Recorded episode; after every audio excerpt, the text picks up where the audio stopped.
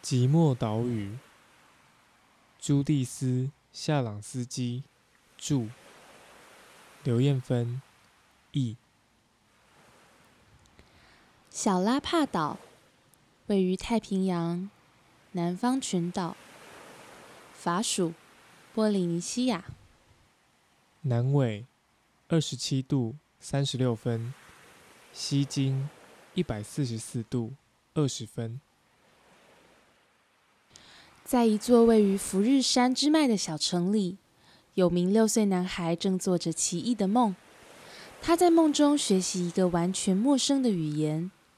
不久，小马克利布朗在现实生活中也能流畅地使用这个语言，却不知道这个语言来自何方，或是否真的存在。他是一个孤独的孩子，有极高的天赋与求知欲。他少年时代的主要粮食是书本，不是面包。三十三岁时，他离群所居，住在布列塔尼。在那里，一名雷恩大学的研究员找上他，想解析、翻译他在梦乡学到的语言。他们花了两年时间，将他那些奇奇怪怪的语音输入大型电脑，却是白费功夫。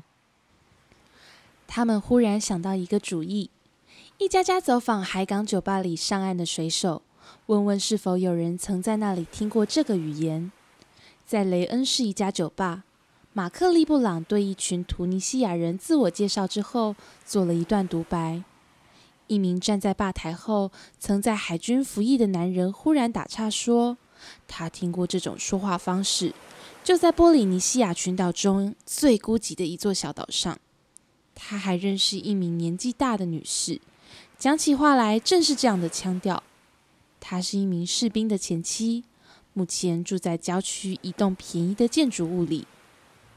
与这名波利尼西亚女子的会面，改变了利布朗的一生。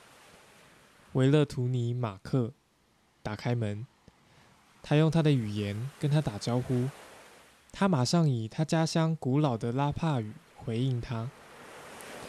从未离开过欧洲的马克利布朗娶了这位唯一听得懂他说话的女子，并于1983年与他一起迁徙到那座讲他语言的岛屿。